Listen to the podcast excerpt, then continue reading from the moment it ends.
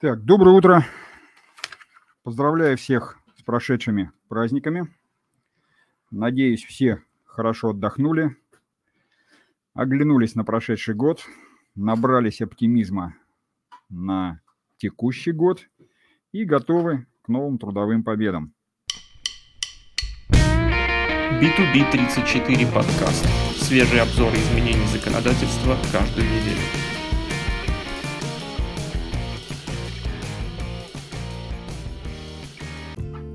Всем доброе утро. Общие новости для интернет-обзора. Утвердят новые формы заявления о подтверждении права налогоплательщика на получение имущественных национальных налоговых вычетов по НДФЛ. Соответствующий проект был уже опубликован. Также упрощают порядок получения в ПФР пособия а, до трех лет на второго ребенка. Также был опубликован соответствующий проект. Глава Комитета Совета Федерации по экономической политике разработал законопроект об освобождении от НДФЛ доходов от реализации металлолом, пластиковой и стеклянной тары. Также председатель Комитета Совета Федерации по экономической политике разработал, разработал законопроект о введении моратория на расторжение договора аренды по причине долгов арендатора до конца 2021 года. Минтруд провел предварительный расчет прожиточного минимума на душу населения за 2020 год. Он составит 11 301 рубль, а в 2021 году 11 653 рубля. И также ФНС напомнила обо всех новшествах в 2021 году, касающихся транспортного налога, принятых несколькими законами. Новости для бухгалтера. Если ИП зарегистрирован в местности, где применяется районный коэффициент, то МРО для расчета взноса будет увеличен на этот коэффициент. Соответствующая поправка содержится в законопроекте.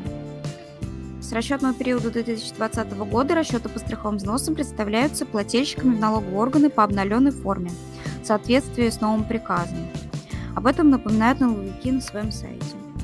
С 1 января надо применять новую форму транспортной накладной. Изменения были внесены постановлением правительства от 21 декабря. И была утверждена новая форма уведомления о постановке на учет организации в качестве крупнейшего налогоплательщика. А, данный приказ ФНС вступит в силу, э, вступил в силу с 8 января. И СРО сможет лишать стата аудиторов, не являющихся ее членами. Вышел соответствующий закон. Новости для кадровика.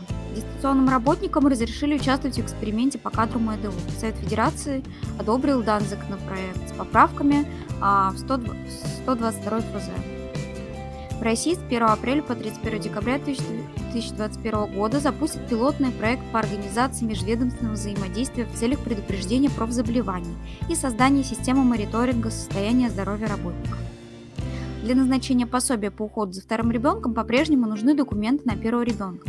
Недавно Минтруд обновил порядок назначения выплат детских пособий.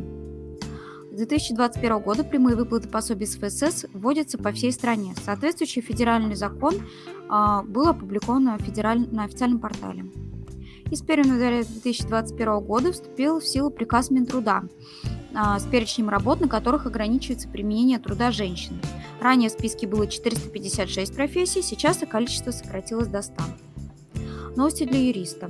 Схемы риэлторов, которые они предлагали россиянам для снижения налоговой нагрузки при продаже недвижимости, в новом году перестанут работать в связи с вступлением в силу новых поправок в антиотмученный закон.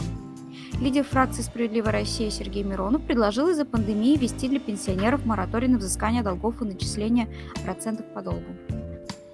Также Борис Титов предложил президенту продлить и расширить комплекс мер антикризисной поддержки бизнеса, а точнее списать долги по налоговым взносам на 1 ноября пострадавшим. А зар... Дальше представлено судебное решение.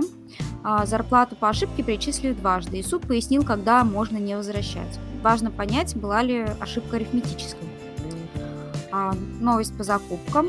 А, изменение порядка направлений сведений в РМП и другие поправки к закону 44 ФЗ уже прошли Госдуму. Переходим к статьям. Статьи руководителям. Информационная безопасность бизнеса, на что мы надеемся в 2021 году. А, в этой статье создали небольшой список своеобразных надежд, воплощение которых жизнь может избавиться от проблем в сфере информационной безопасности или хотя бы минимизировать ущерб от них. Смена генерального директора ВОО. Пошаговая инструкция 2021 года. В этой статье рассмотрели общий порядок смены генерального директора по решению учредителя. Как открыть валютный счет для юрлица или ИП? Открыть валютный счет может понадобиться как юрлицам, так и ИП. Разобрались, в каких случаях нужен валютный счет и обозначили, что необходимо сделать, чтобы открыть счет в валюте. Увольнение сотрудника за представление подложных документов. В этой статье рассказали порядок действий в такой ситуации. Какие компании проверит Роструд, где искать списки. Проверка может прийти в любую организацию, неважно, нанимает она иностранных работников или нет. Но если работают иностранцы, то количество документов, которые может запросить инспектор, больше, интерес к этой организации выше. Статьи для бухгалтера. Для бывших миньонщиков новые переходные плюшки. Законодатели решили помочь тем, кто э, прощается с миньонкой и ввели несколько новых переходных положений. Онлайн-кассы 2021. О чем и почему э, вам точно нужно знать. А, в преддверии Нового года а, в данной статье э, директор Центра компетенции по цифровой экономике и компания ТОЛ побеседовала с начальником управления оперативного контроля ФНС России и выяснила, что ждет пользователей онлайн-касс в 2021 году, какие изменения планируются и какие новые нормы начнут действовать. Транспортные и земельные налоги. Новшество 2021 года для организаций. В 2021 году заработают поправки по транспортному и земельному налогам, которые были приняты еще в 2019 году. А, наверняка уже о них слышали, но еще раз в этой статье напомнили, что произошло. Именно декларации отменили, срок уплаты налогов сделали единым для всей страны и предусмотрели новые обязанности плательщиков. А, ЭДО с 2021. Почему готовится бизнесу? Ключевые изменения в электронном документообороте. И еженедельный обзор прочие события за период с 28 по 30 декабря. Статьи кадровика. Как заполнить и сдать СЗВ стаж при ликвидации ООН. Разобрались, чем отличается ликвидационная форма СЗВ стаж от ежегодной, как ее заполнить и когда сдавать. Следующие статьи, в которых представлен производственный календарь на 2021 год при пятидневной рабочей неделе, и также статья, подобная для шестидневной рабочей недели. Подписан закон о регулировании дистанционной работы. Федеральным законом 407 ФЗ внесены изменения в Трудовой кодекс в части регулирования удаленной работы. Цель этих поправок – повышение гибкости занятости и применение информационно-коммуникационных технологий в трудовых отношениях. Об этих множествах поговорили, поговорили в этой статье. Какие кадровые документы проверит трудоинспекция, какие ошибки может найти? Трудовые проверки могут быть как плановыми, так и внеплановыми. И в этом материале рассказали, какие документы надо подготовить для проверки и на что нужно обратить внимание кадровику. И статьи для юриста. КСРФ разъяснил, что такое добросовестность. А, нельзя считать недобросовестным гражданина, даже если он купил имущество, зная, что оснований для получения права собственности у него нет. К такому выводу пришел Конституционный суд, тем самым поставив точку в одном из старых споров о так называемой приобретательной давности. И еще две статьи. Кто и как может попасть в суд под субсидиарную ответственность при банкротстве. Представлен анализ судебной практики. И практика Верховного суда РФ по налоговым спорам за октябрь 2020 года. На этом информация для интернет-обзора закончилась. Переходим к обзору новости законодательства.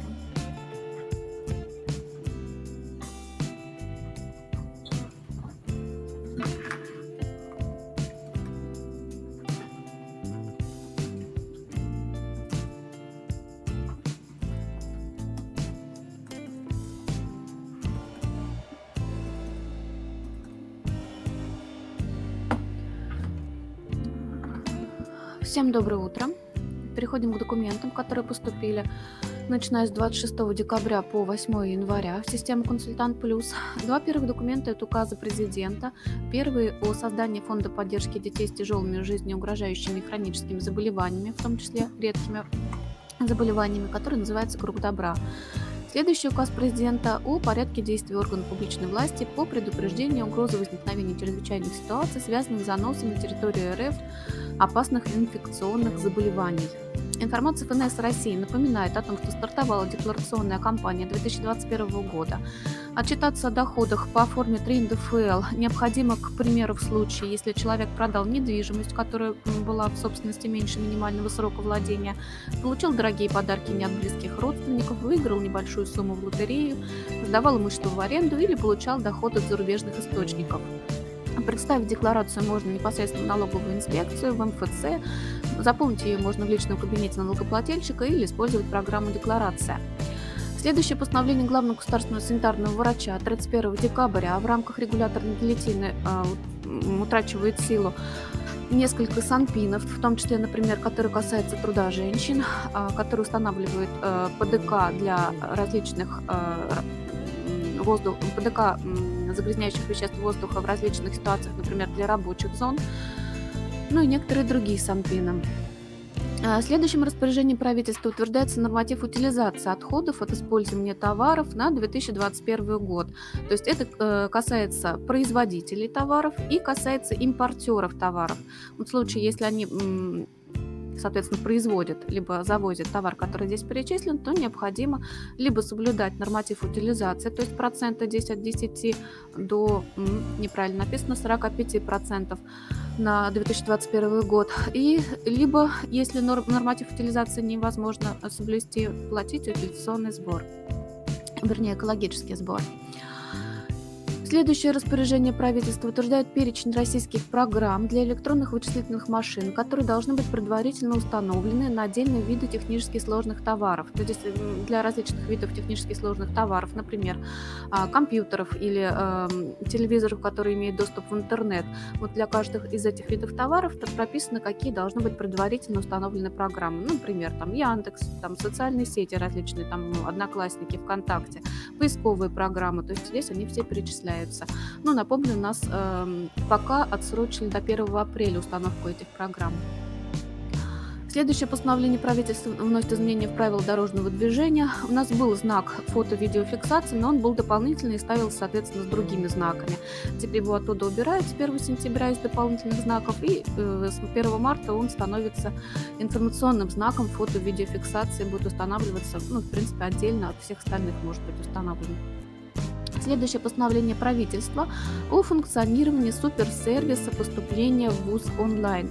Целью реализации первого этапа этого суперсервиса является обеспечение возможности проведения приема на обучение в образовательной организации, в том числе зачисление в образовательной организации в автоматизированном режиме, с использованием уникального электронного заявления о согласии на зачисление и уникальной информации о документе установленного образца, полученной из единого портала госуслуг.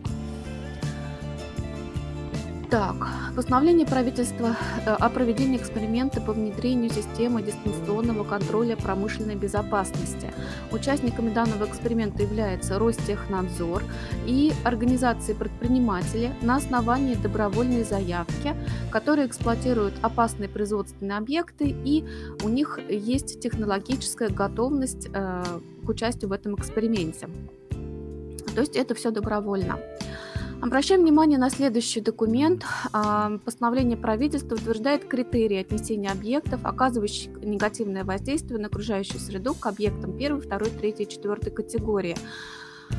У нас был документ до этого а, аналогичный, но а, по нему как бы сказать, возникали спорные вопросы, например, в отношении офисных объектов. У нас по старым документам к объектам четвертой категории относились объекты, у которых обязательно были стационарные выбросы в воздух. И возникал вопрос, куда относить офисные объекты к четвертой категории, к третьей, или вообще, в принципе, не, э, присваивать никакую категорию. Вот в данном документе это несоответствие уже устранено. То есть для, а, а, относится к объектам четвертой категории, если отсутствуют выбросы в атмосферный воздух, либо есть стационарные источники выбросов, но не превышают выбросы 10 тонн в год. Ну и, соответственно, отсутствуют сбросы за исключением бытовых вод а, в водоемы либо в системы водоотведения. То есть грубо говоря, те же самые офисные объекты по этому определению попадают, в принципе, к объекту, в объекты четвертой категории получается. Кроме того, а, пересмотрели тоже отдельные моменты, поэтому внимательно знакомимся. Так, например, к объектам четвертой категории попадают а, объекты, на которых ведется хозяйственная или иная деятельность по строительству объектов капитального строительства продолжительностью менее 6 месяцев. А вот, например, если строительство ведется капитально свыше 6 месяцев, то это уже будет объект третьей категории. То есть такие достаточно интересные моменты, новые здесь прописаны. Постановление правительства 2393 о размерах минимальной и максимальной величин пособия по безработице на 2021 год. И если не брать предпенсионеров, то минимальная величина пособия по безработице составляет полторы тысячи рублей, максимальная это 12 130 в первые три месяца и 5 тысяч рублей в следующие три месяца. Постановление правительства 2391 продляется период назначения коммунальных субсидий в беззаявительном порядке. То есть если срок назначения субсидий истекает до 1 апреля, то субсидии на следующие 6 месяцев назначаются в беззаявительном порядке. Информация ФНС России с 1 июля 2021 года получить э, квалифицированную электронную подпись для юридических лиц и предпринимателей и нотариусов можно будет бесплатно. На самом деле э, с 1 января 2022 года на ФНС возлагаются функции по выпуску квалифицированной электронной подписи юридических лиц и предпринимателей. Но ФНС сообщает, что уже с 1 июля ФНС планирует оказывать эту услугу для бесшовного перехода от платного варианта э, к соответствующей безвозмездной государственной услуге, оказываемой самим ФНС. А, ну и обращать внимание, что срок действия выпущенных коммерческими а, организациями квалифицированных сертификатов электронной подписи ограничен 1 января 2022 года. То есть 1 июля уже надо будет непосредственно получать новые подписи, чтобы работать с 2022 года а, можно было. Так, Следующая информация коллеги Евразийской экономической комиссии, что изменится в регулировании доступа лекарственных препаратов на рынок ЕАЭС с 1 января 2021 года. Здесь есть э, дата э, 1 июля. До 1 июля можно по э, правилам страны, э, где, в общем-то, выпускаются лекарства, их выпускать. А вот с 1 июля есть, будут работать отдельные правила в ЕАЭС, ну и надо будет выпускать уже по этим правилам лекарства. Федеральный закон 541 ФЗ вносит изменения в закон о собраниях, митингах, демонстрациях, шествиях и пикетированиях и касается в основном а, публичных мероприятий, которые проводятся в целях сбора денежных средств. Э, здесь э, добавляются нормы о том, что обязательно такие э, перечисления должны быть не анонимными, устанавливается перечень сведений, которые физическое лицо или юридическое должно а, указать в таком платежном поручении. Ну и, в общем-то, другие моменты отдельные. Так, федеральный закон 537 ФЗ вносит изменения в закон о негосударственных пенсионных фондах в части защиты прав и законов интересов застрахованных лиц. А, в пояснительной записке к этому законопроекту, когда он еще был законопроектом, отмечалось, что больше 90% а, переходов от, э, из одного негосударственного пенсионного фонда в другой приходится на период, когда, пятилетний, если не ошибаюсь, когда а, при переходе не сохраняются а, гарантии для будущих пенсионеров, застрахованных лиц. И в целях а, того, чтобы... Ну, и происходит это зачастую, когда физическое лицо просто вводит в заблуждение, говоря, что это не переход в НПФ, что это как, ну, какой-то совершенно другой договор. Человек подписывает это заявление и теряет порой вот в деньгах. В целях того, чтобы люди перестали вводить в заблуждение, теперь человек может просто написать заявление о запрете такого перехода перехода в случае, если заявление не, сам, не сама физическое лицо представляет, а какое-то вот другое. Тот же самый негосударственный пенсионный фонд, куда он пришел и опрометчиво это заявление подписал. То есть можно запретить переводить деньги таким образом, если, ну, если человек не лично приходит с этим заявлением в пенсионный фонд. Так, федеральный закон 536 ФЗ вносит изменения в закон противодействия легализации отмывания доходов, но ну, в том числе устанавливает норму о том, что банк в случае, если расторгнет договор банковского счета или откажет э, в заключении этого договора, обязан уведомить об этом соответствующее лицо и объяснить причины такого расторжения или отказа в заключении. Обращаем внимание на следующий закон 533 ФЗ. Здесь несколько моментов. Здесь появится возможность указывать идентификатор пользовательского оборудования с привязкой к его к абонентскому номеру.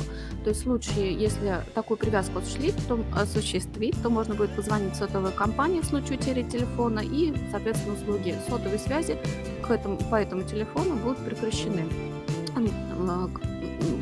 будут не оказываться в итоге. Так, что здесь еще? Предусмотрена возможность заключения договора через интернет. И устанавливаются требования к помещениям для заключения договора операторами. То есть в нестационарных торговых объектах, например, а, заключать такой договор нельзя будет. Ну, какие требования можно здесь посмотреть. Еще один тоже важный момент, чтобы абоненты юридические лица, либо предприниматели, заключившие с операторами связи договор о показании услуг подвижной радиотелефонной связи, до вступления в силу закона должны будут указать непосредственных пользователей этими услугами связи до 30 ноября 2021 года внести эти сведения в единую систему идентификации и аутентификации. То есть э, юридические лица, у которых физические лица, допустим, их сотрудники пользуются сотовой связью, они должны этих сотрудников всех идентифицировать. Это, опять же, сделано в, в целях того, чтобы ну, всегда могли понять, кто с этого телефона что звонит. А то бывает очень много случаев, когда юридические лица покупают симки, а пользуются ими совершенно посторонние порой э, граждане. И, соответственно, те же самые звонки о минировании потом невозможно проследить, кто и как это, в общем-то, сделал. Так, а, федеральный закон 530 ФЗ вносит изменения в закон об информации, информационных технологиях и защите информации и устанавливает особенности распространения информации в социальных сетях. Есть здесь как бы и для тех, кто пользуется, и в основном больше, конечно, норм для тех, кто эти социальные сети ну, содержит, грубо говоря. Федеральный закон 527 ФЗ вносит изменения в Гражданский кодекс. Раньше э, в нем была норма о том, что не является нарушением исключительных прав на селекционное достижение использование растительного материала, полученного в хозяйстве в течение двух лет в качестве семян для выращивания на территории этого хозяйства. Теперь э, ограничили эту норму, и эта норма будет касаться только предпринимателей и юридических лиц, отнесенных к субъектам малого и среднего предпринимательства, а также граждан. То есть крупные компании не смогут таким образом, в общем-то, использовать э, селекционные вот эти достижения. Э, так, обращаем внимание на следующий документ. Вносит изменения в закон о стандартизации –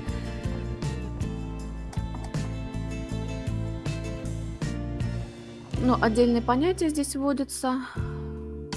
А, нет.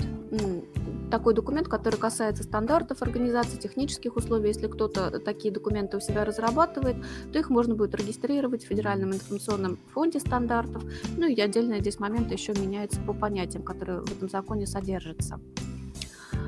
Следующий документ 522 а, ФЗ закон а, касается пестицидов и агрохимикатов. С 2022 года создается Федеральная государственная информационная система прослеживаемости пестицидов и агрохимикатов в целях обеспечения учета партий пестицидов и агрохимикатов при их обращении. Грубо говоря, практически та же маркировка, то есть это со следующего года. И еще тоже следующий закон 520 ФЗ касается в данном случае прослеживаемости зерна и продуктов его переработки. Также с 2022 года эти нормы вступают в силу. Федеральный закон 519 ФЗ вводит понятие персональные данные, разрешенные субъектом персональных данных для распространения. Установлены особенности обработки таких персональных данных – Федеральный закон 518 ФЗ вносит изменения достаточно большое количество нормативных актов, в том числе в градостроительный кодекс, в жилищный кодекс, а, в закон о регистрации недвижимости и направлен на выявление правообладателей ранее учтенной недвижимости. То есть у нас предыдущий закон о регистрации эм, вернее, те, кто получил право собственности до э, вступления в силу предыдущего закона о регистрации, могли и дальше пользоваться этим имуществом и иметь это право собственности без регистрации в, ре, в реестре соответствующем.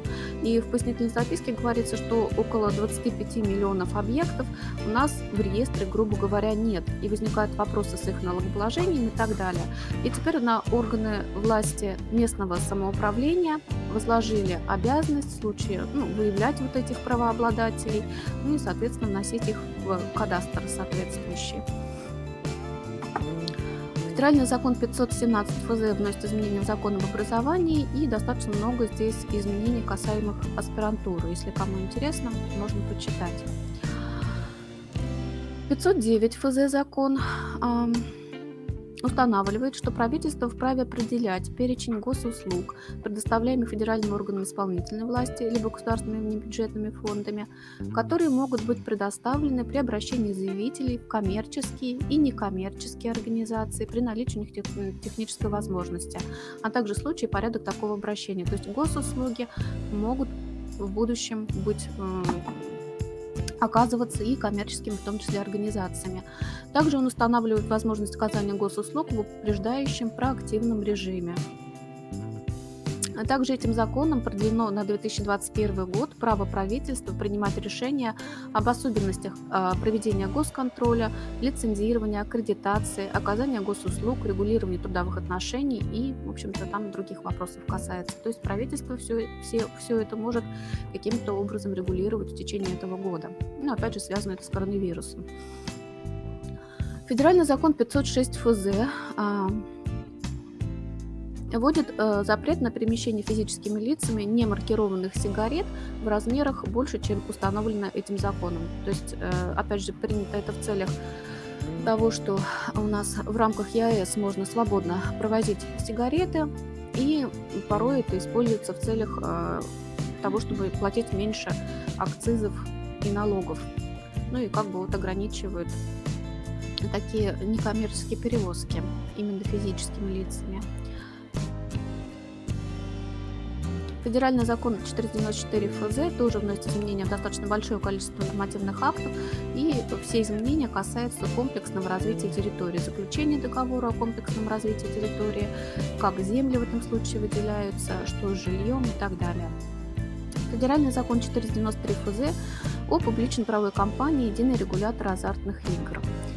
Еще один следующий закон 492 ФЗ о биологической безопасности в РФ. Здесь устанавливаются особенности э, этой биологической безопасности, права органов власти, э, обязанности различных лиц.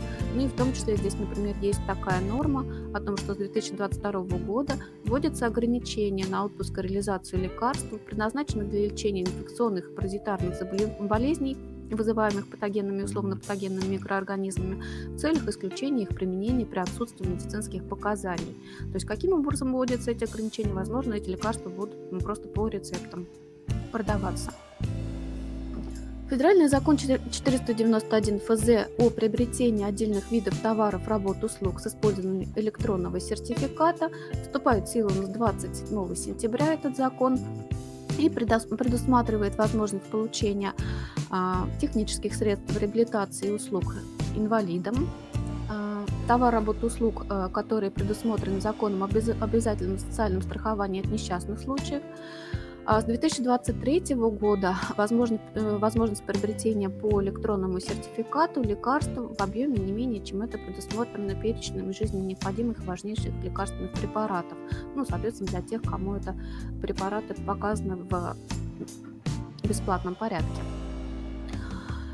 Отдельно у нас появился закон о пчеловодстве. Вступает в силу с 29 июня. июня. Он предусматривает учет пчел, что должен производиться в соответствии с законодательством. На каждую пасеку будет оформляться ветеринарно-санитарный паспорт.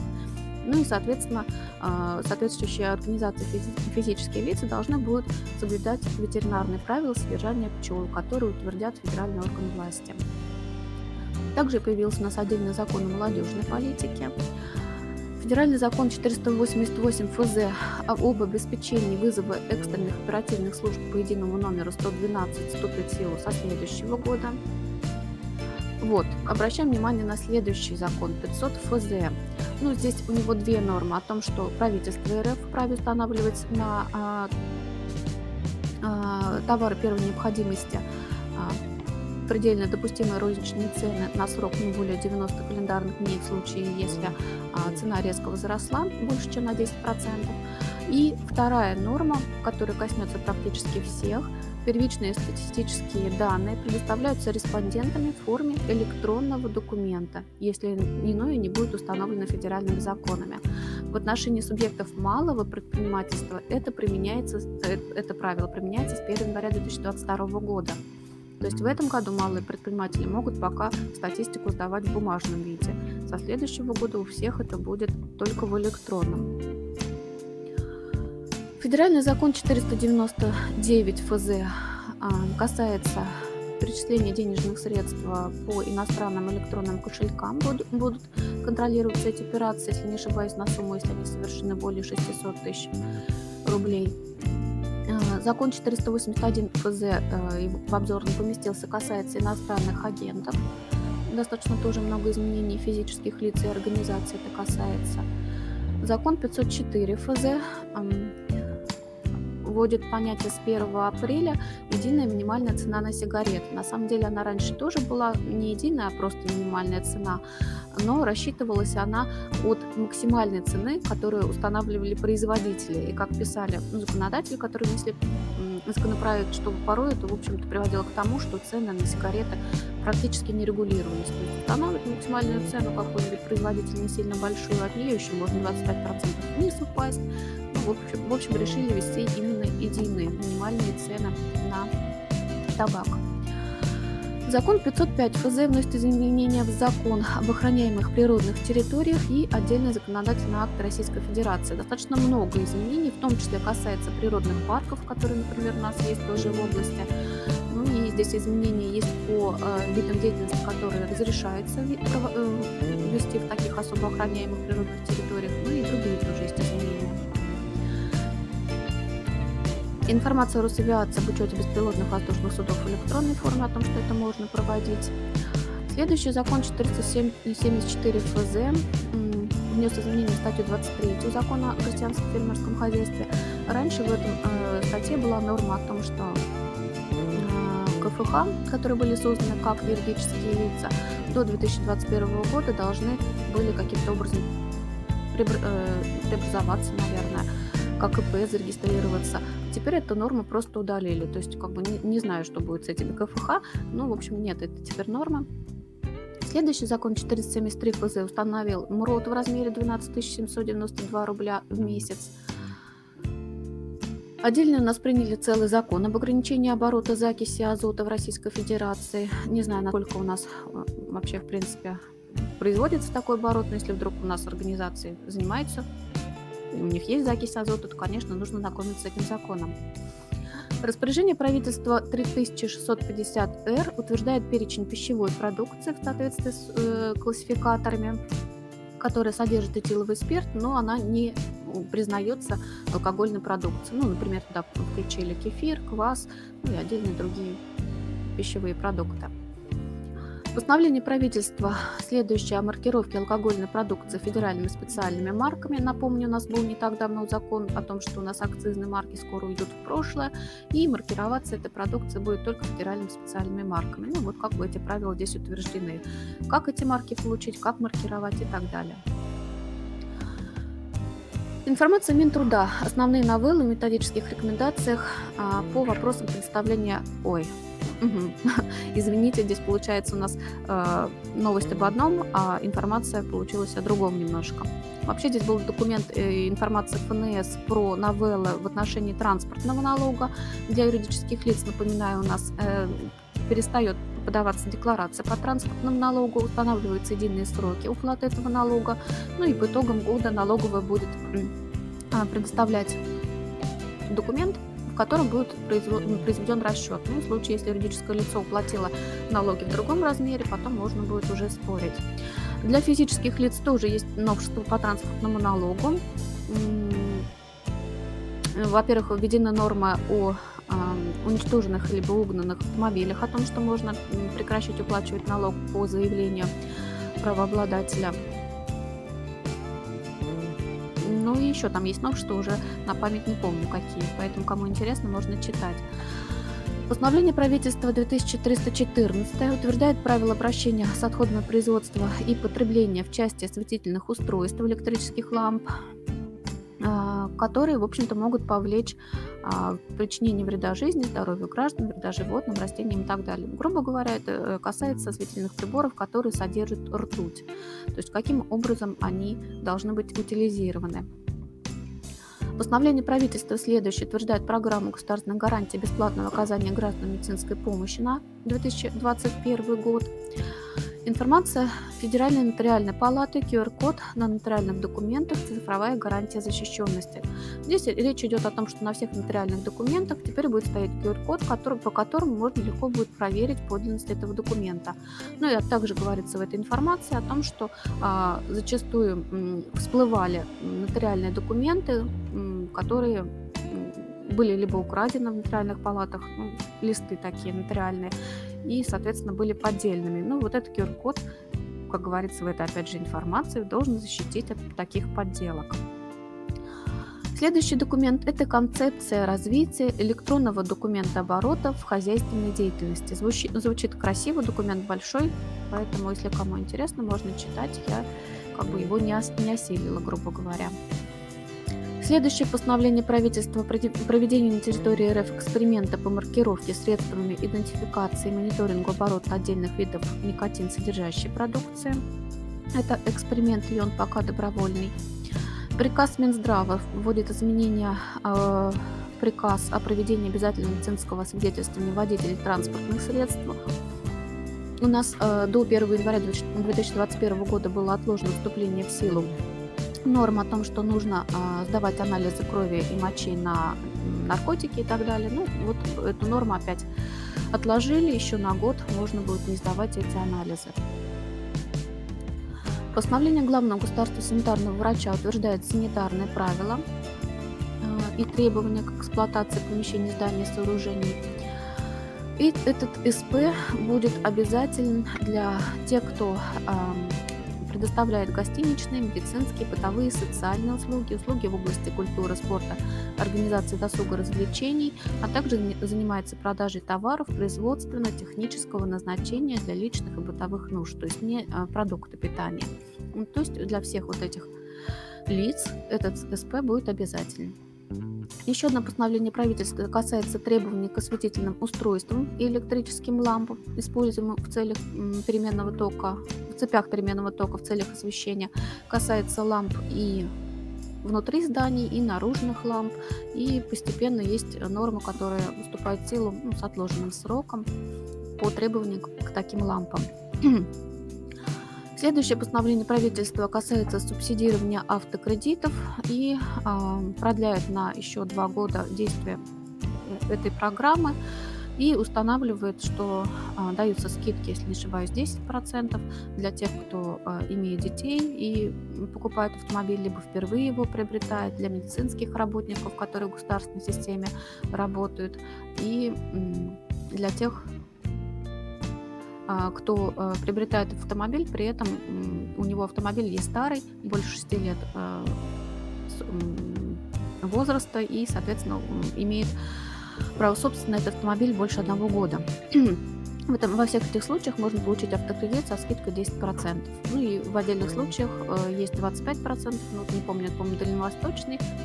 А, да, дальневосточный округ и э, случай, если приобретается электромобиль тоже 25% скидка. Так, обращаем внимание на следующий документ. Те, кто занимается алкоголем, утверждаются новые декларации по обороту э, алкоголя, в том числе и оптового, и розничного, и касаемо и крепкого алкоголя, и пива, ну и всего, в общем-то, грубо говоря, алкоголя.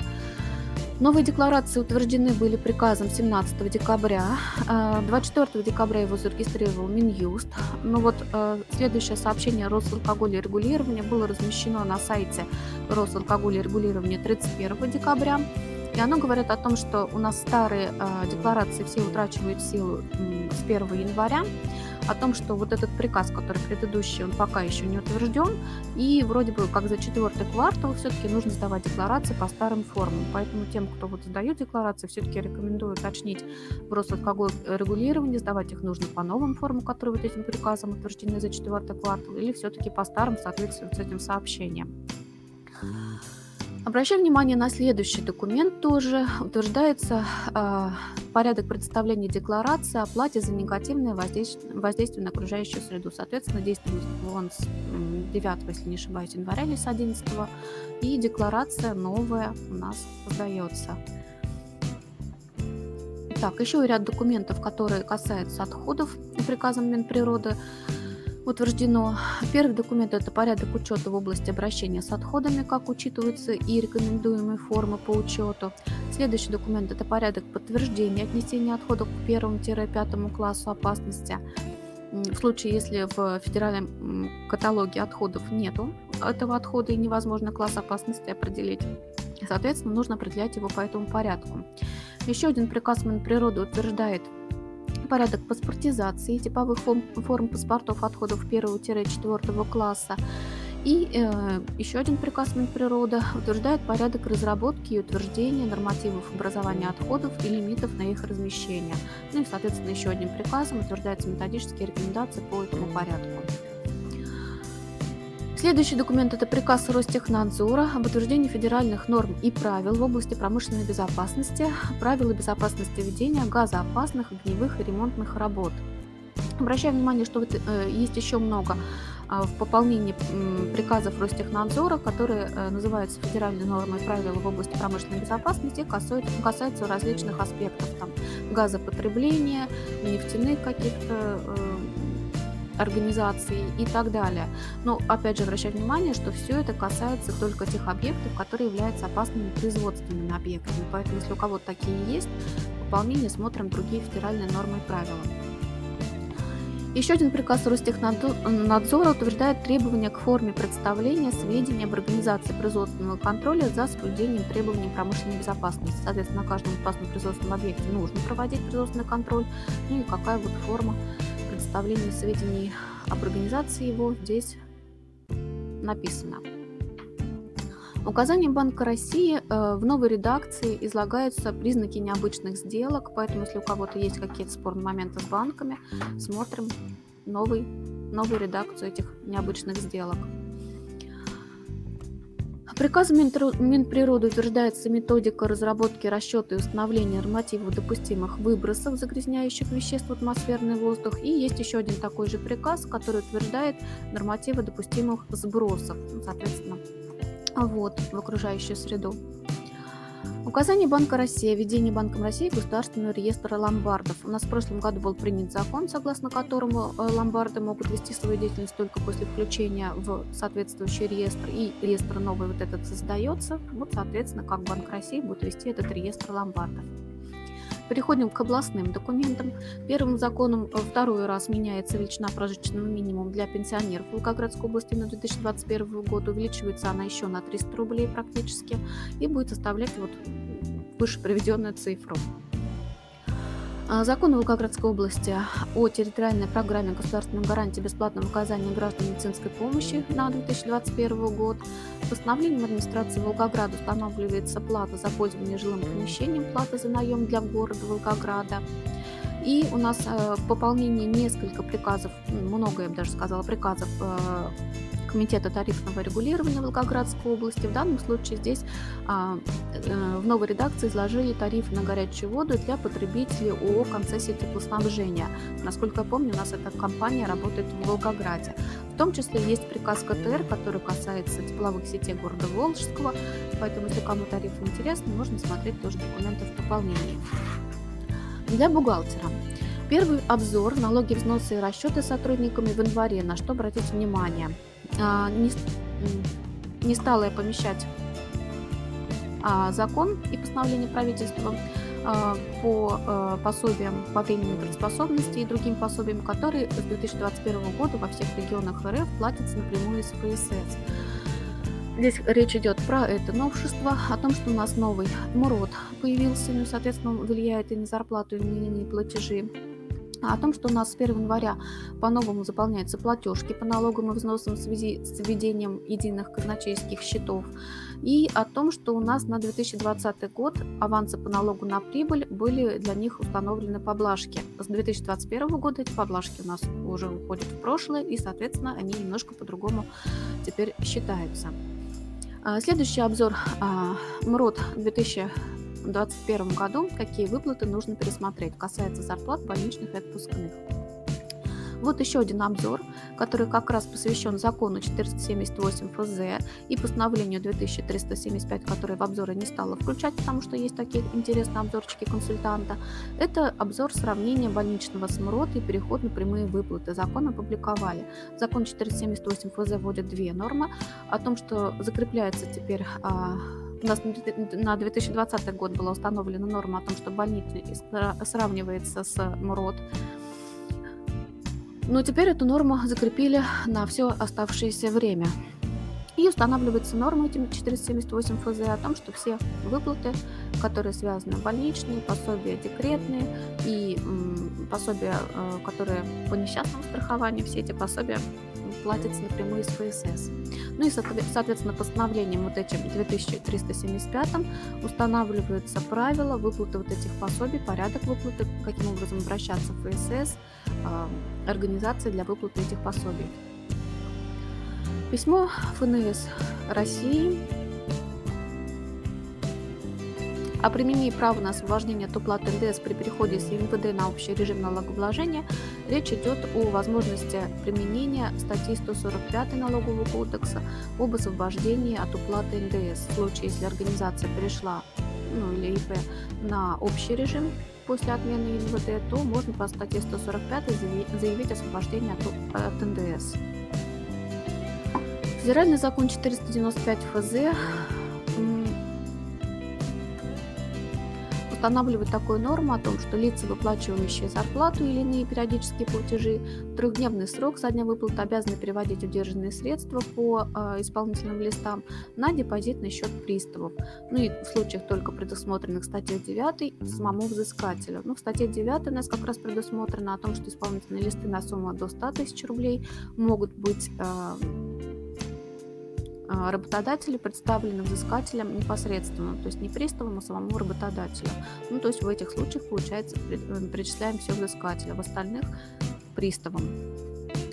Федеральный закон 487 ФЗ ратифицировал протокол о внесении изменений в соглашение между правительством РФ и правительством Республики Кипр об избежании двойного налогообложения, и он повысил ставки э, налогов с дивидендов для организаций, ну, соответственно, Кипра или наоборот РФ. Такой же закон, если не ошибаюсь, у нас приняли, э, ну, вернее, ратифицировали изменения э, по соглашению с Люксембургом. Если кому интересно, то уже можно посмотреть. Информация, информация ФНС России с 1 января 2021 года прекращается применение ЕНВД. Ну, говорится о том, что можно перейти на ПСН, например, но если это сделать не с начала года, подать заявление, ну, то есть на ПСН можно перейти в любое время, например, перейти можно с 11 января, как первый рабочий день, или еще позже, но вот за этот период с 1 января до даты перехода нужно будет э, уплатить налоги по общему режиму или упрощенке, смотря что там было у компании, э, компании или ИП, ну и, соответственно, подать отчетность по этим налогам. Федеральный закон 476 ФЗ внес изменения в закон об аудиторской деятельности и э, изменил случаи, когда нужно проводить обязательный аудит. Во-первых, например, не все теперь акционерные общества обязаны проводить аудит, то есть раньше все акционерные общества должны были делать сейчас только в случае, если их ценные бумаги обращаются на соответствующем рынке, и увеличились суммы доходов за предыдущие года и сумма активов на конец года, по достижении которых нужно проводить обязательно аудит. То есть если доход раньше был 400 миллионов, его увеличили до 800 миллионов рублей, а сумма активов увеличили с 60 до 400 миллионов рублей. То есть случаи проведения обязательного аудита стали э, реже.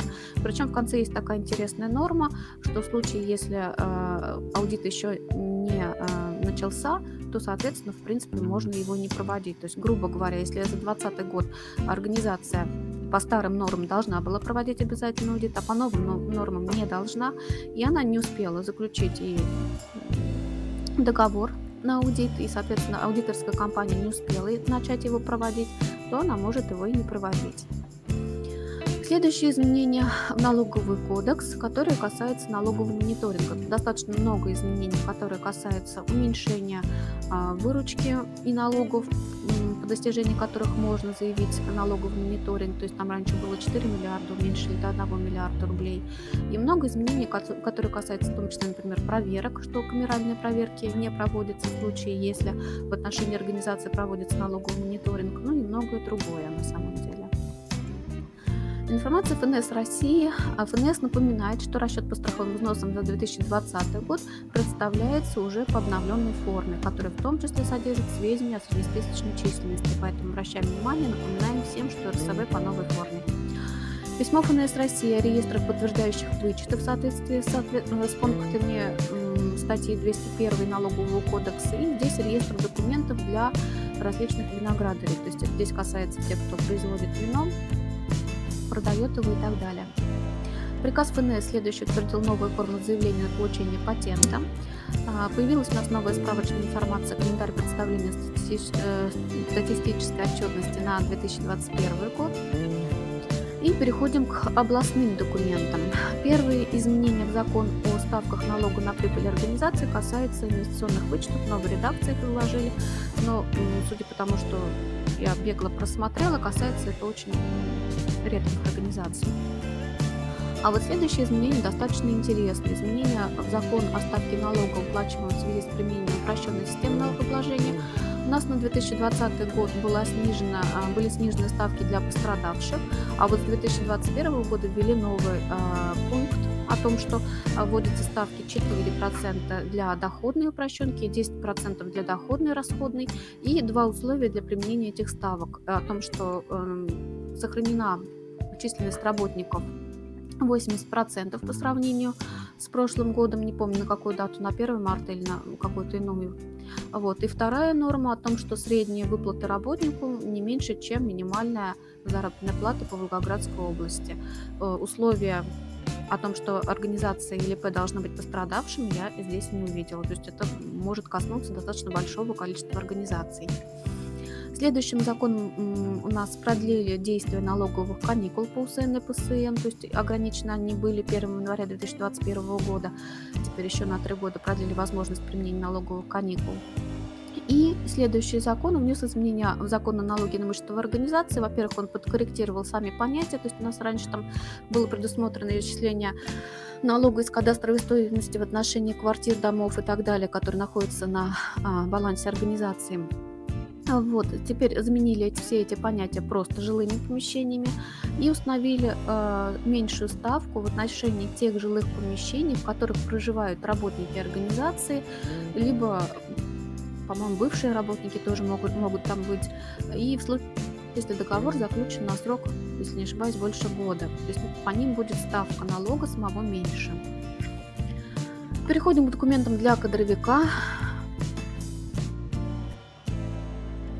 А, постановление правительства 2401 а, продлило действие предыдущих норм о том, что необходимо представлять информацию о ликвидации и сокращении через э, портал «Работа в России».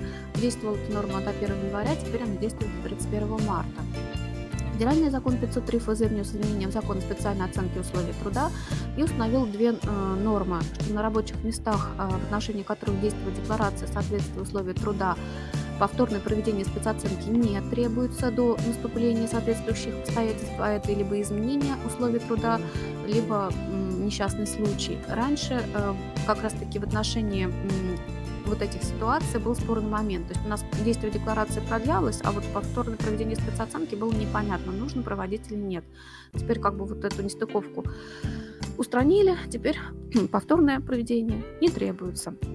Ну и установили такую норму о том, что декларация соответствия условий труда является бессрочной в случае сохранения условий труда. То есть раньше она действовала 5 лет, а потом срок действия ее продлялся. Сейчас она просто бессрочная, если условия труда не поменялись, либо не произошел несчастный случай. Постановление правительства следующее об отмене некоторых нормативно-правовых актов, и оно касается всех сварщиков. В том числе отменяется документ по аттестации сварщиков, присвоению им соответствующих э, квалификаций и разрядов утрачивают силу эти документы с 1 сентября. Федеральный закон 477, так, перестанем торопиться, 477 ФЗ вносит изменения в Трудовой кодекс и касается некоммерческих организаций. Первый момент. Теперь возможно, в случае, если некоммерческая организация работает не больше 35 человек работников, э, можно будет такой организации по соглашению сторон заключать срочный трудовой договор с работником. И а, нормы, которые касались раньше микропредприятий, особенностей регулирования труда в микропредприятиях, теперь касаются и некоммерческих организаций. То есть их добавили, установили для них тоже особенности регулирования труда работников. Следующее постановление правительства изданы в исполнении Трудового кодекса, согласно которому запрещается совместительство для работников, которые связаны непосредственно с управлением транспортными средствами, либо управлением движением транспортных средств. И здесь вот как раз в этом постановлении перечень этих работ, профессий и должностей приведен. Следующее постановление касается а, правил работы вахтовым методом. На 2020 год у нас действовали временные правила для вахтовиков. Теперь действие этих временных правил продляется на 2021 год. Ну и опять же связано это все с коронавирусом.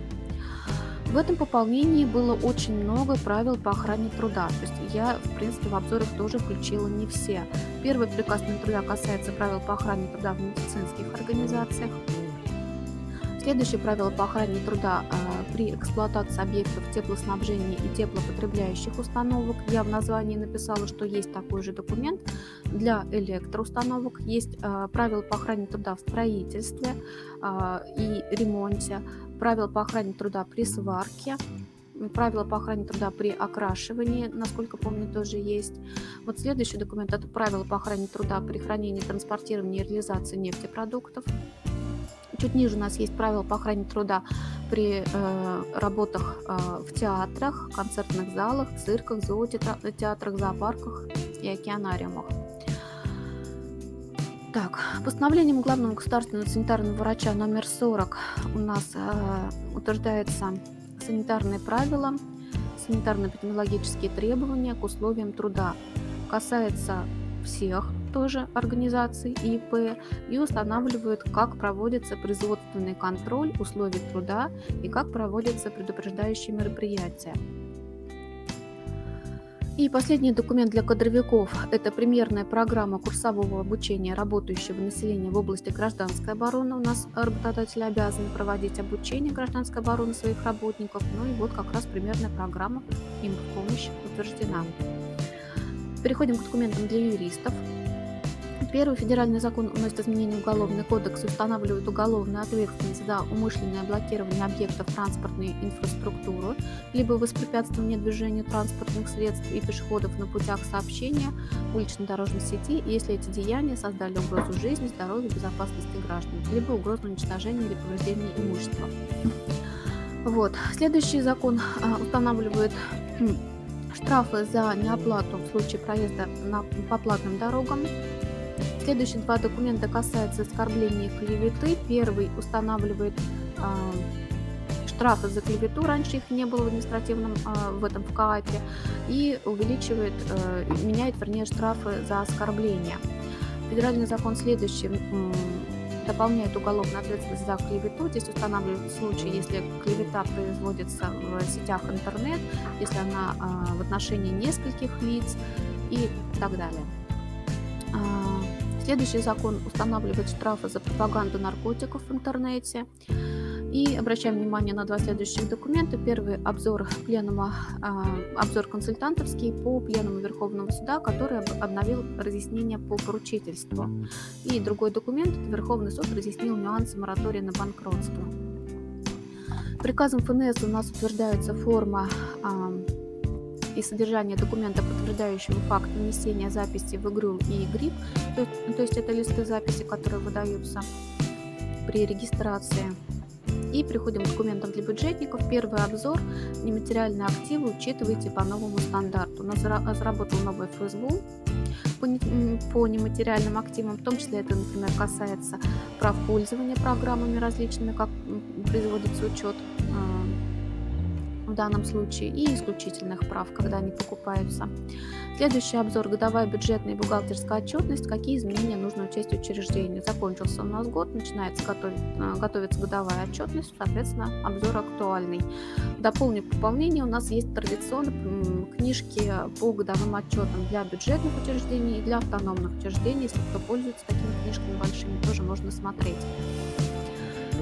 Федеральный закон следующий вносит изменения в 44 ФЗ, касается э, реестра недобросовестных поставщиков, ну и некоторые другие небольшие изменения. Э, обращаем внимание на следующий документ. Те, кто, а, ну, госслужащих, муниципальных служащих подают а, сведения о доходах, расходах, имуществах обязательствах имущественного характера, у нас и Минтрудом были выпущены новые методические рекомендации, которые тоже есть в этом обзоре, просто не помест... Э, пополнение не поместились в обзор. И в данном случае информация Минтруда здесь э, комментируются основные новеллы в этих методических рекомендациях. То есть что меняется по а, подаче этих э, сведений. Следующий приказ Минпросвещения об особенностях аттестации педагогических работников организаций, осуществляющих образовательную деятельность, касается той же ситуации, когда в связи с коронавирусом э, срок инфекционных категорий истекает. Здесь он будет, в общем-то, продляться. В случае, если истекает до 1 октября, если не ошибаюсь, продляется до конца года.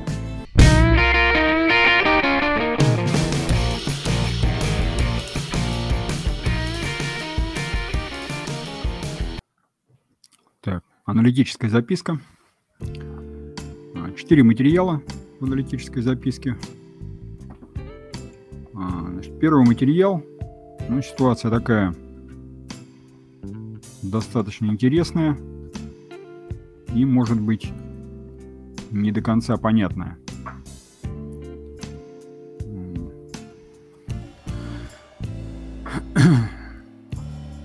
Значит, общее собрание учредителей уволило директора с занимаемой должности.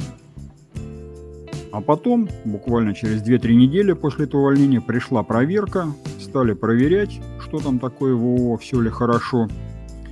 И нашли такую неувязочку, что вот директор уволился, а в журнале учета движения трудовых книжек не расписался в получении трудовой книжки при увольнении. Ну, вынесли представление. Трудовая инспекция, это гуманная инспекция. Говорит, ну поправьте. Вот же, у вас ошибка. Ну вот что-то как-то поправить не удалось. То ли директора не нашли, то ли проигнорировали. Ну тогда организацию оштрафовали на 31 тысячу рублей. Ну, организация возьми, да пойди в суд с требованиями, чтобы этот штраф взыскали с директора. Почему? А все очень просто, выяснилось в суде. Оказывается, там, за пару недель там буквально до этого увольнения директора в отпуск ушел кадровик. И директор как-то никого не назначил исполнять обязанности этого кадровика. А если не назначил, значит, собственно, обязанности по работе с кадрами и оформлению вот этих документов возложены прямо на директора. Ну, то есть он должен, так сказать, брать принимать, увольнять, в общем, вести всю кадровую работу. Но с того момента, там это было, по-моему, 11 июля, как его общее собрание учредителей отстранило от должности, он уже и не являлся директором, то есть не было у него вообще никаких полномочий. Ну, естественно, не было полномочий работать с кадровыми документами. А он 13 числа июля издает приказ о собственном увольнении, забирает трудовую книжку и уходит. Получается, что он не имел уже права ни приказов издавать, ни тем более самостоятельно забирать трудовую книжку. То есть это должен был сделать кто-то другой. Или, может быть, новый директор, или какой-то там кадровик, которого, может быть, вызвали из отпуска, или вот как-то вообще абстрактное ООО само должно было все это сделать как работодатель. Но ни в коем случае уже не тот человек, которого отстранили от должности и который уже ну, не имеет права, скажем так, вести какую-то кадровую работу. То есть получается, что директор и сам нарушил закон, забрав трудовую книжку и не расписавшись за нее и уйдя, так сказать. И этому ООО ну, не дал такой возможности сделать все правильно, чтобы там и трудовая книжка была выдана нужным человеком, и чтобы ООО отследило, что там роспись поставлена и так далее. Есть все нарушение целиком ложится на директора. Ну, суд подумал, говорит, ну да, получается, бывший директор виноват, вот с него денежку изыщем. Ну, то есть речь идет о чем? О том, что даже при увольнении директору надо смотреть внимательно по сторонам, что называется, по законам, по нормативным актам, что он там имеет право делать, с какого момента уже, может быть, не имеет ничего права делать, и не нарушает ли он законодательство, если начинает предпринимать какие-то свои самостоятельные действия.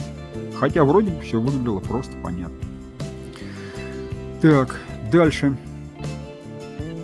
Дальше а, тоже ситуация с директором. Ну, причем этот директор был одновременно единственным учредителем. Ну, взял человек, продал свое ООО. Ну, надоело ему, может быть, работать, может быть, деньги понадобились. Продал, все передал, ключи сдал, документы, ушел довольный.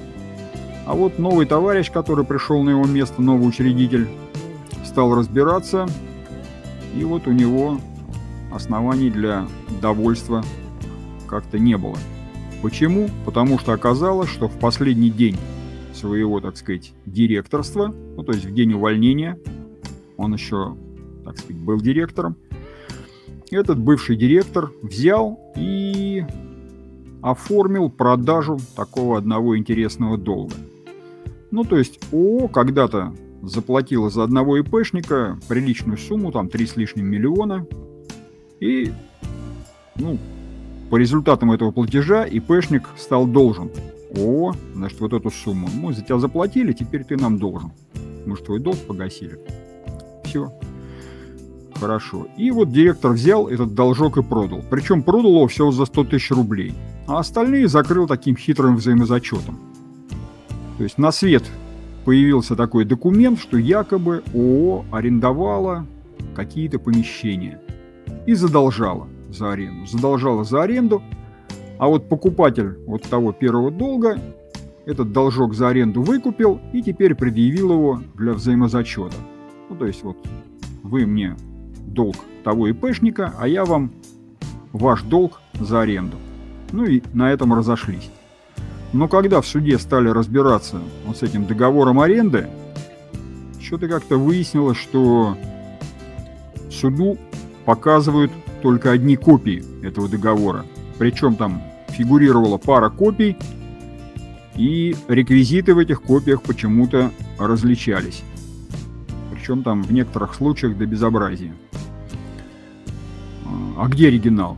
Ну вот нет оригинала. Так, говорит суд, хорошо. А если нет оригинала договора, вы говорите, уж извините, тогда, может быть, и договора не было. Ну, тут товарищ бывший директор начал доказывать, да как так, договор был, смотрите, мы эти помещения даже в субаренду сдавали. Вот видите, у нас договора с этими арендаторами, субарендаторами, которым мы пересдавали это помещение в аренду. Вот мы платили тут за газ, за свет, за тепло, за эти помещения. Вот платежные поручения. Но суд сказал, что, ребята, все вот эти вот косвенные доказательства, и даже то, что вы там что-то в субаренду сдавали, это все ерунда. Вы покажите исходный документ. Есть он у вас? Нет. Значит, не было у вас никакой аренды. Значит, товарищ директор, ты произвел неправильный взаимозачет. Поэтому те деньги, которые ты якобы взаимозачел, достань из своего кармана и верни в бывшее ООО. По-другому никак. Ты, получается, причинил убытки своей бывшей организации. Ну вот, еще раз речь идет о том, что документы надо оформлять аккуратно и хранить тоже аккуратно, чтобы они никуда не пропадали, не исчезали.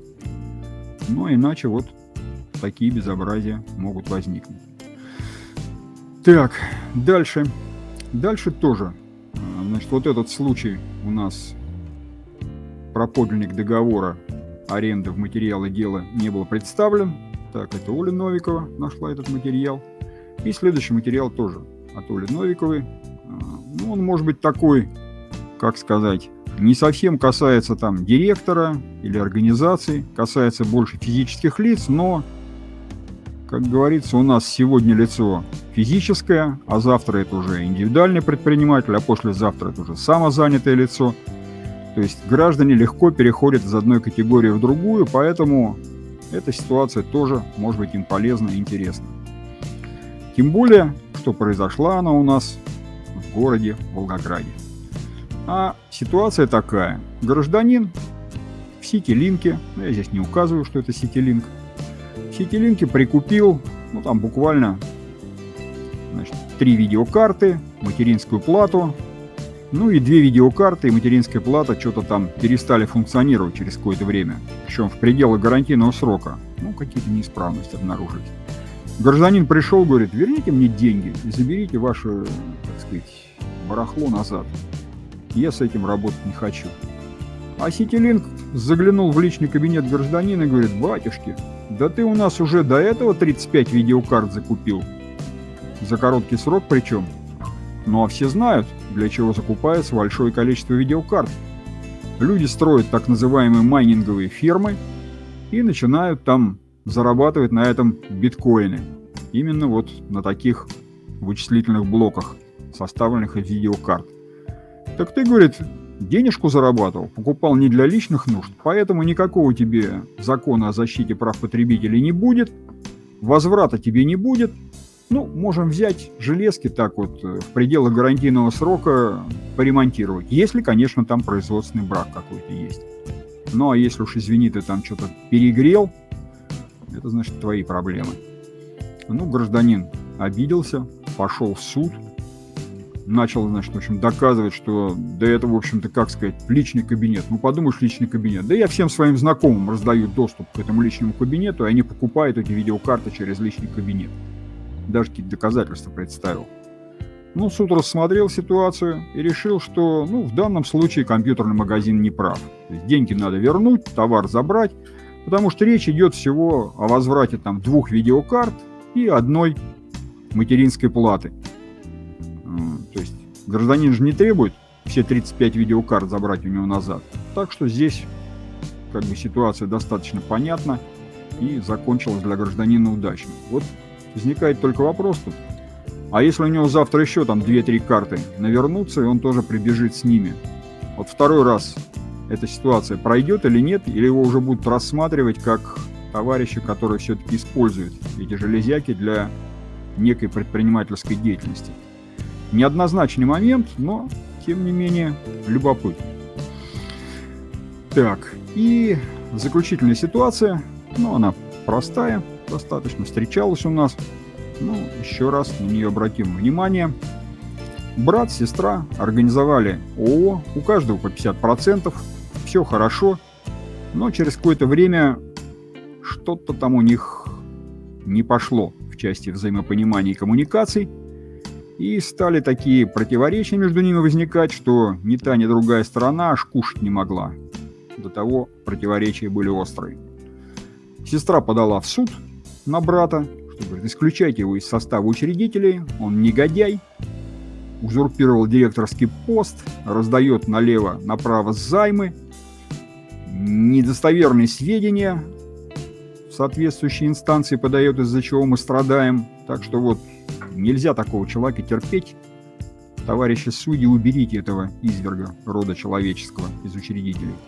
Ну а брат подал встречный суд на сестру, иск на сестру в суд, что она вот на общее собрание не приходит, рядом тут же по адресу организовала конкурирующую фирму, ну, естественно, причиняет ущерб основной фирме.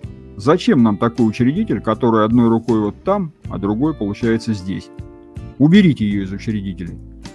Ну, суд, рассмотрев ситуацию, сделал несколько интересных выводов.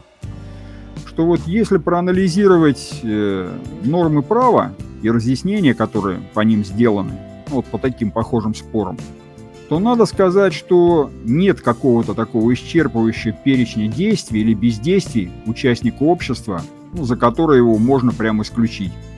Что вот взяли, пронумеровали, ты вот сделал это, это, это и это, все, выйди вон. А, ситуацию всегда надо рассматривать в комплексе. То есть, насколько сильно затруднена работа, допустим, ООО по вине участника, какой ущерб он причинил, то есть насколько он там велик этот ущерб. И только рассмотрев все это в комплексе, вот оценив, действительно ли он там мешает, причиняет и наносит ущерб, можно как-то дальше говорить о том, что вот надо исключать такого товарища или не надо. В данном случае, когда проанализировали и ту, и другую сторону, ну, то есть получается, что, в общем-то, ООО работает, никуда оно не делось. Там, здания строятся, ну, в рамках какой-то деятельности, там, 9 зданий построили. Ущерба никто никого, никакого, значит, не причинил. То есть, вроде страданий каких-то особых нет. Просто в наличии есть такой давний корпоративный конфликт между соучредителями. Но он исключениями из состава учредителей не решается. Поэтому в данном случае и та, и другая сторона просто злоупотребляет своими корпоративными правами. Ну, если не хотят работать с друг другом, ну, ты не хочешь с ним работать, ну, первый выходи тогда из этого ООО. Забирай свои деньги, долю свою, Тебе же никто не запрещает, тебе же не голым отпускают на волю. Забери свою половину, что называется, да выйди, если ты с ним работать не хочешь. Но оказывается, вот нет. Ну и поэтому суд отказал в этой иске и той, и другой стороне. Ну, то есть вот такая ситуация, что соучредителя запустить с равной долей в ООО очень легко, а вот убрать его оттуда, ну, в общем-то, практически невозможно. Ну вот четыре такие ситуации. Значит, первая ситуация, она такая достаточно старинная, по-моему, еще аж 18 года, но тем не менее, аж определение Верховного суда. Интересный по поводу того, как директор потерял все права и без этих прав чего-то наделал, за что его наказали. Вторая, значит, это о том, что подлинники, особенно договоров аренды, их надо как-то под рукой держать, не дай бог, чтобы они пропали. А, про использование компьютерных комплектующих для личных нужд или для неличных, ну и исключение из состава участников общества. Тоже интересная ситуация.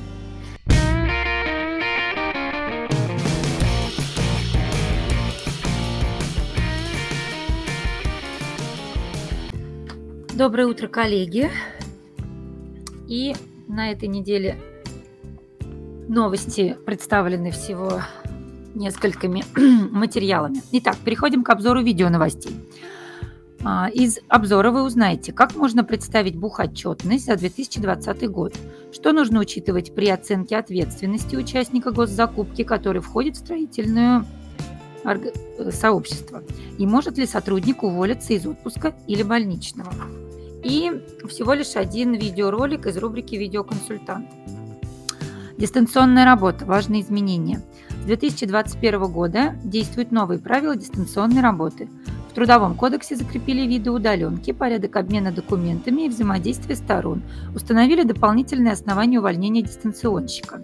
Лектор поможет разобраться во всех нововведениях.